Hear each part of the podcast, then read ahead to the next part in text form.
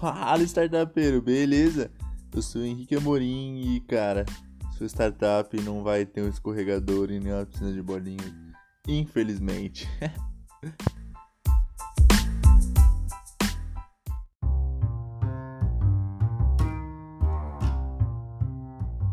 então vamos lá, né? Antes de tudo, nem sempre lembrar que esse podcast é um oferecimento da Startup Space, uma plataforma interativa para startups. Já fique ligado no nosso Instagram, startupspace, que logo logo você que quer criar uma startup e não sabe por onde começar, vai ter acesso a uma plataforma de pré-aceleração de startups totalmente gratuita e online. Demais, né? Mas vamos lá, esse tema é de fato um pouco. chama atenção, né? Também. Que é que startup não tem piscina de bolinhas e e é justamente para tratar da visão romantizada que a mídia e as pessoas trazem para startups, né? Que, pô, que uma startup vai ser aquele ambiente totalmente inovador e que vai ser semelhante a um parque de diversões, onde as pessoas trabalham duas horas por dia, é, só para bater meta, e depois ficar lá jogando videogame ou na mesa de sinuca. e quem sabe a realidade conhece e tem total ciência de que não é muito bem assim. Óbvio, algumas startups atingem, atingem esse benefício, né? Mas a gente vai conversar melhor sobre isso. Mas pensando nessa visão romantizada, né, que as pessoas e a mídia traz, é muito relacionada ao que é, o Google mostra, por exemplo, e até algumas startups brasileiras ao, ao abrir seu ambiente de trabalho para mídia e tudo mais, e que ganham os prêmios como Great Great Place to Work e, e elas passam essa essa visão, né, de que, pô, é todo startup é assim e, e se você criar uma startup em um mês você já vai ter uma mesa de sinuca para jogar videogame e trabalhar duas horas por dia. Mas, cara, é muito diferente disso. Quando a gente trata, por exemplo, pessoas que têm contato com Google for Startups. É um ambiente totalmente inovador, obviamente não tem piscina de bolinhas, mas traz esse ar de inovação, esse ar de ambiente inovador, né, ambiente disruptivo. E aí a imagem que as pessoas têm é que, por exemplo, no Vale do Silício vai ser tudo assim. E, apesar de muita gente conhecer e ter ciência de que não, fica no nosso subconsciente, né? De que, já lá no Vale do Silício todas as startups vão ser animais, todas as startups vão ter piscina de bolinha, não literalmente, né? Se a gente já entenderam a referência, mas que vão ser ambientes que voltam para esse estilo disruptivo, né? Quando na verdade não é muito bem assim.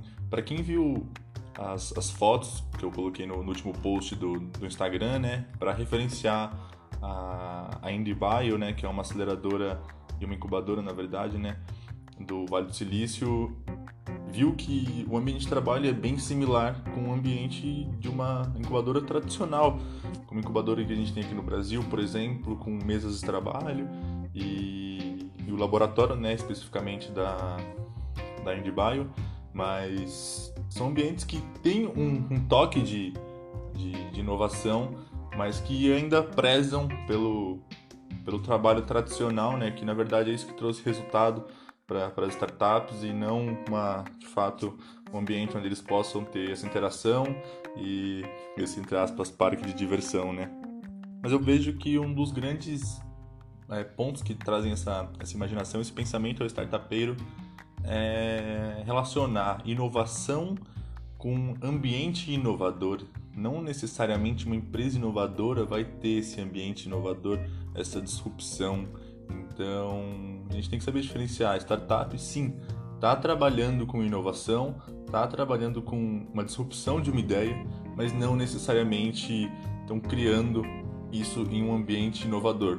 Claro, não dá para a gente ser hipócrita e dizer que o ambiente inovador não vai auxiliar essa startup no processo de, de criação, no processo de geração de novas ideias, né? Mas não, não é necessário, não, não ponto totalmente necessário para a criação de uma startup ou de uma empresa inovadora, né? E quando nós paramos para analisar as grandes startups brasileiras, elas não são assim. E mesmo as que são, atingem esse, entre aspas, benefício depois de muito sucesso, um grande número de funcionários e clientes. E o grande problema disso tudo é que o jovem startupeiro de primeira viagem, que nós chamamos, né, que é o cara que está tentando empreender pela primeira vez com startups, ele acha que vai criar uma startup no mês seguinte já vai ter um escritório com piscina de bolinhas, escorregador, sinuca, quando a realidade é bem distante disso. E o problema não é que ele não vai ter tudo isso, o problema é que ele se frustra e acaba não se motivando para continuar com sua startup. E a gente sabe que, pô, não é só o fato de não ter esses benefícios, né? Mas o fato de se ver distante de onde ele quer chegar. Outro grande exemplo que nós temos é, por exemplo, em hackathons, né? Para deixar bem claro que não é só a piscina de bolinha, né, que a gente está falando, mas da visão que as pessoas passam romantizada de startup. E aí, por exemplo, quando eu participei do hackathon da NASA, eu achei bem interessante. Foram três dias assim, onde eu dormi, sei lá, duas horas por dia.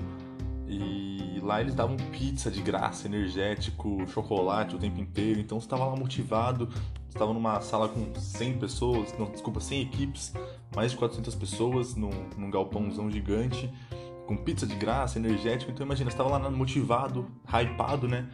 E, e aí o pessoal imagina que o começo de uma startup vai ser assim, e de fato, você tem é, starts, né? Em, em hackathons, em eventos, onde realmente tem esse, esse hype, tem esse, essa motivação a mais mas o problema é que o cara vai para casa achando que ele vai levar a startup dele dessa maneira, né?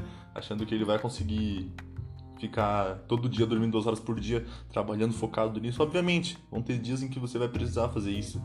Vão ter dias em que você vai poder pedir uma pizza. Mas você não vai conseguir levar isso a longo prazo e achar que, que esse vai ser o estilo de, de levar a sua startup, de tocar a sua startup, né? Então, até grandes eventos, assim, de certa forma, ajudam a startup, porque é o start, né? Aquele ponto onde você junta as equipes, você cria novas ideias, testa, valida, apresenta para especialistas, tem mentores e tudo mais. Mas também tem um lado ruim disso, né? Onde muitas pessoas veem essa visão romantizada, né? Onde startup vai ser, obviamente, muito trabalho duro, mas pizza energético de graça e não, não, é, não é assim, é bem distante, né?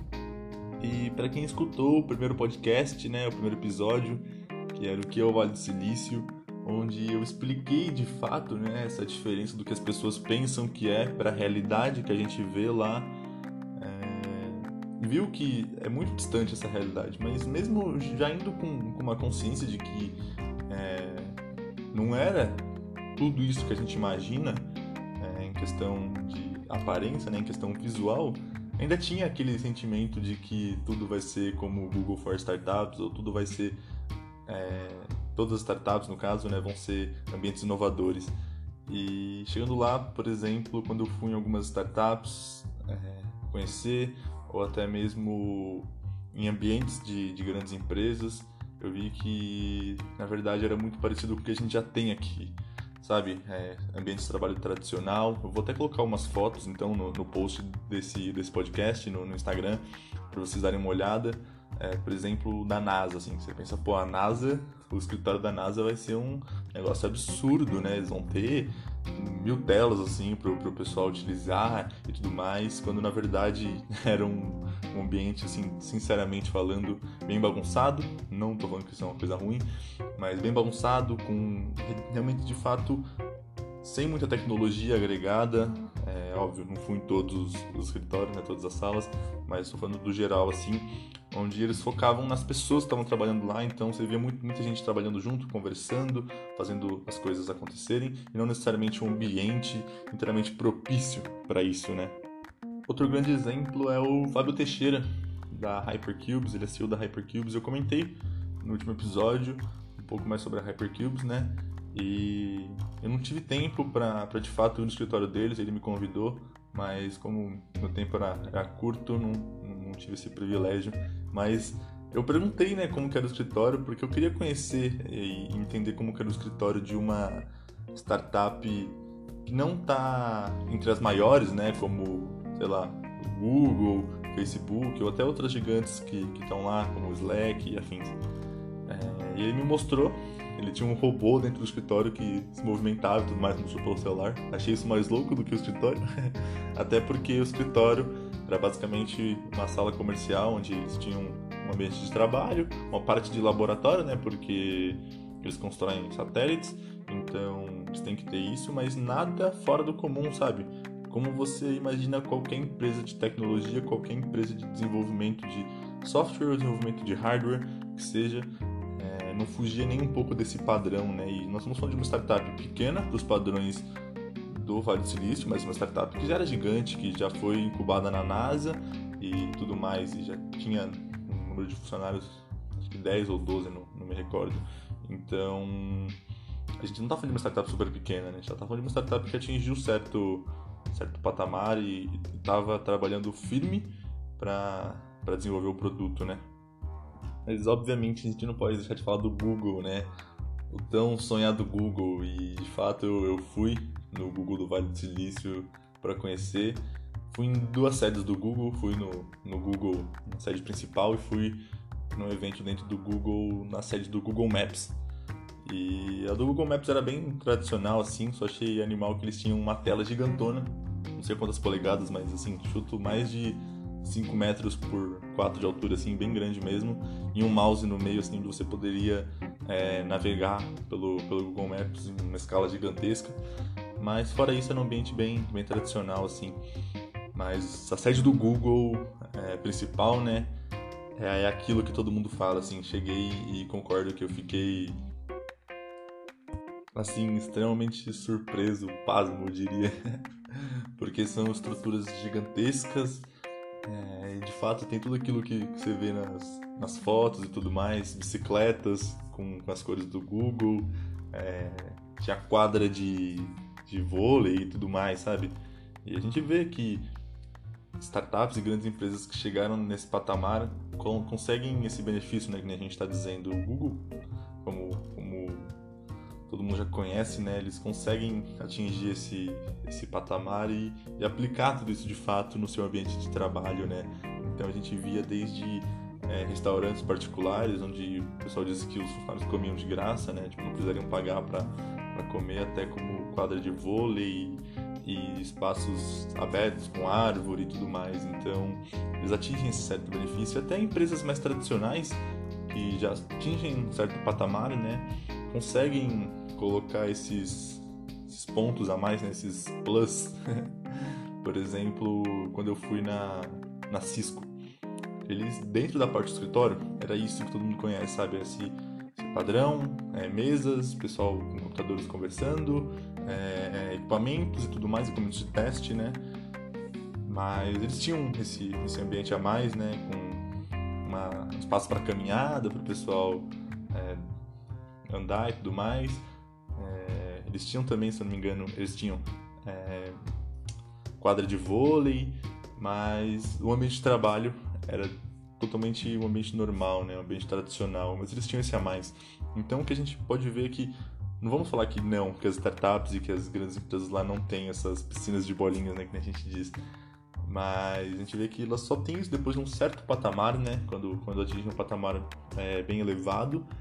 E também algo que não se mistura com o seu ambiente de trabalho, né? O ambiente de trabalho continua tradicional, eles implementam isso a mais nos, nos arredores dos, dos campos, né? Dos, das sedes da, da empresa. Então, não é algo extremamente intrínseco, né? Ao, ao escritório, ao ambiente de trabalho.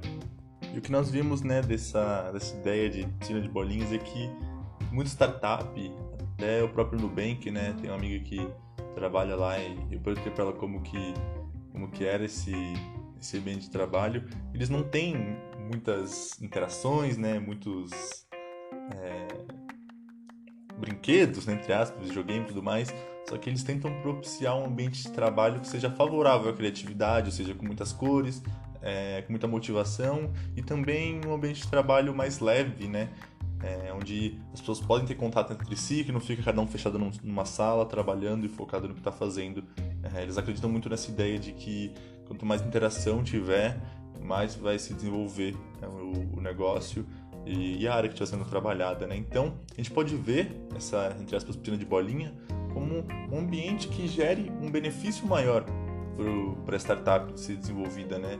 E a gente não precisa necessariamente de videogames e mesa de sinuca. A gente pode ter simplesmente pequenas mudanças onde você coloca as pessoas para trabalharem juntas, as equipes em ambientes diferenciados, em um ambiente aberto, em um ambiente que propicia a criatividade, né? Sem necessariamente esses, esses brinquedos, né? Entre aspas. E a startup vai se desenvolver de uma maneira muito mais sólida, de uma maneira muito mais é, leve e tranquila, né? E já aproveitando que a gente entrou nessa questão, né, de, de ambiente de trabalho, é bom a gente pensar também na metodologia de trabalho, né? Porque às vezes você tem um ambiente super propício, mas usa uma metodologia que não, que não se adequa, né? E o que eu vi é que grande parte das, das empresas, né, colocavam de fato metodologias que não são úteis e que não agregam com o ambiente, né? Então a gente pôde ver que a maioria das startups, é, até dos grandes negócios, né, utilizavam metodologia ágil, é, onde colocavam uma estrutura linear, é, horizontal, né, que as pessoas chamam, com pequenos trabalhos, com pequenas é, sprints, né, que a gente pode dizer, onde o trabalho ia se complementando e passava por várias pessoas, onde cada um realizava um pequeno passo e não grandes cargas para uma pessoa só. Assim, a gente vê um desenvolvimento muito mais rápido e muito mais assertivo, ou seja, se algum processo tiver falho, eles conseguem resolver de maneira muito mais rápida do que se uma pessoa só estivesse captando um processo inteiro, né? A gente vê muito, mais isso em questão de, de desenvolvimento de produto, né? Onde você tem pessoas especializadas em cada área e aí a gente tem esse, esse processo longo. Só que muitas startups estavam usando, por exemplo, no, no design, onde, ok, uma pessoa só poderia desenvolver todo o design, mas tendo essa, esse, esse processo né, em etapas de metodologia ágil, a gente tinha uma eficiência muito maior e muito mais do que isso, né, uma qualidade maior, porque passavam por várias pessoas, por vários profissionais que iam agregando e colocando os seus, seus conhecimentos nesses produtos em específico, né? Só um ponto a mais, já que a gente entrou nesse assunto.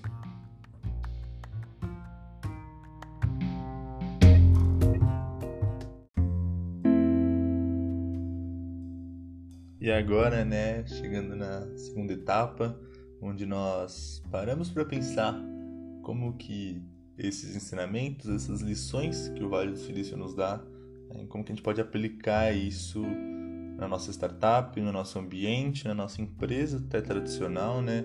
Como que esses ensinamentos podem ser de fato aplicados, né, e utilizados para que saiam apenas de ensinamentos, de lições e virem práticas pessoais, né? Acho que o primeiro grande ponto é que você, startup de primeira viagem, tenha ciência de que, pô, sua startup não vai ter no começo uma piscina de bolinhas e, e não vai ser um parque de diversões, né? Acho que isso ficou bem claro, mas é no sentido de que, ok, se for uma meta sua e você acha que isso influencia positivamente no, na, na sua startup e vai te ajudar, o que realmente acontece com muitas startups, né? Então, ok, pode ser uma meta bacana e vai ser algo que vai, vai te fazer trabalhar, né? Só que a gente tem que colocar isso sempre como meta, né? não se desmotivar por, por não ter isso, sabe? Sempre continuar trabalhando, sempre continuar focado na startup, por mais que você não tenha esses resultados nesses pontos específicos, né? Que, que você está esperando. Então, sempre lembrar de que sua startup não vai ter uma piscina de bolinhas, assim como a maioria das startups não tem. A não ser que você queira, mas é, entender que nesse primeiro momento, né, não vai ter. Mas um ponto importante é sempre pensar nesse ambiente de trabalho não como um local que você precise ter essas, essas regalias, né, de, é, de diversão, mas que sempre seja favorável ao bom desenvolvimento, né, o desenvolvimento sustentável do seu negócio. Então, pensar em ambientes que propiciem esse, esse, esse desenvolvimento favorável da empresa, né, e que a startup se desenvolva num ambiente é, onde tenha convergência de, de objetivos, mas muito mais do que isso, tenha compartilhamento de informações, onde as pessoas possam se ajudar. Não como uma empresa tradicional faz, onde cada um tem sua tarefa, cada um realiza sua tarefa e no final tudo isso é juntado, né?